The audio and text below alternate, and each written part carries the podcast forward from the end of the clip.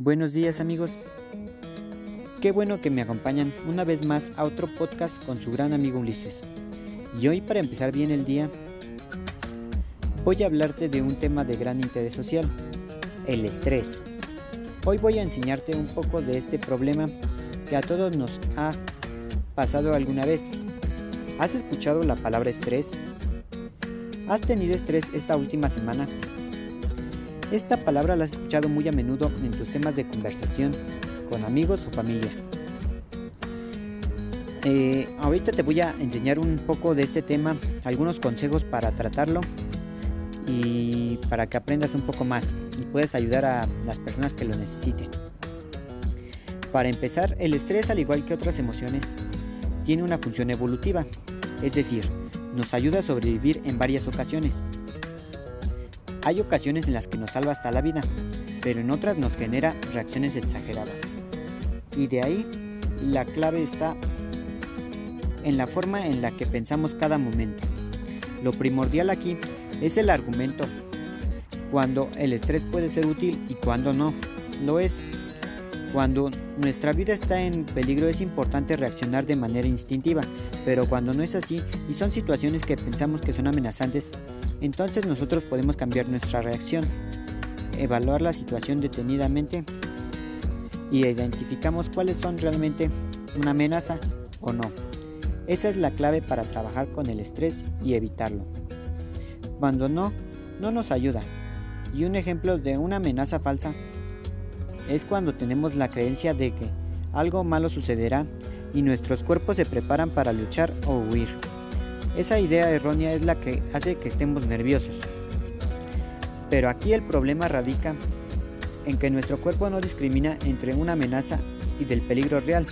Por eso hay que saber cuándo este, una amenaza es real o no.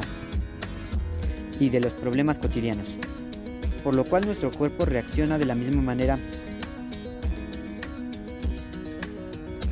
Usar esta estrategia cognitiva por medio de habilidades como el análisis es el primer paso para regular nuestro estrés.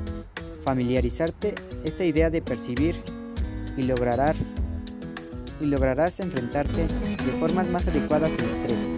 Pero tú me estarás preguntando, ¿qué hacer cuando tenemos o estamos en una situación de estrés?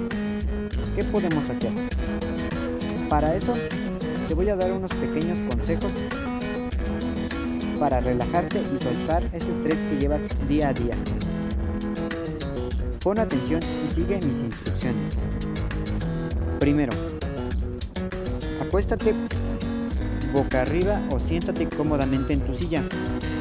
Si estás acostado, coloca los brazos junto a tu cuerpo y extiende las piernas.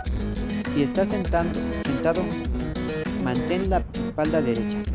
Cierra suavemente los ojos ya después de eso, haz tres respiraciones profundas para relajar tu cuerpo y mente. Después recorre tu cuerpo de la cadera a los pies. Nota, si hay puntos de tensión, al exhalar, relaja y libera con cada exhalación los músculos de tu cabeza, cara, cuello, hombros, brazos, manos, pecho y abdomen.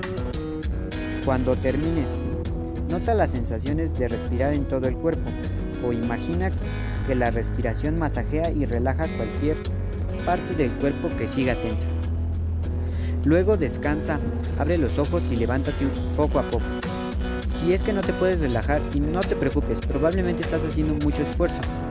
Esto puede ser contraproducente y generar más tensión. En este caso, te recomiendo aceptar que no puedes relajarte. Aceptar que no puedes relajarte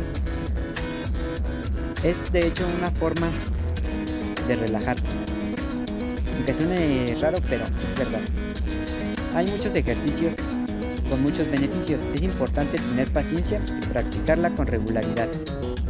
Es probable que si lo aplicas en tu primera vez no notes ningún cambio. Esperan, esperado también.